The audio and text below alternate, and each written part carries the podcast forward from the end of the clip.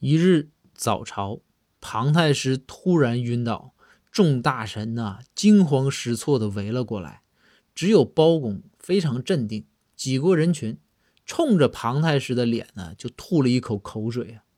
众大臣都惊了，不知道包公要闹哪样啊！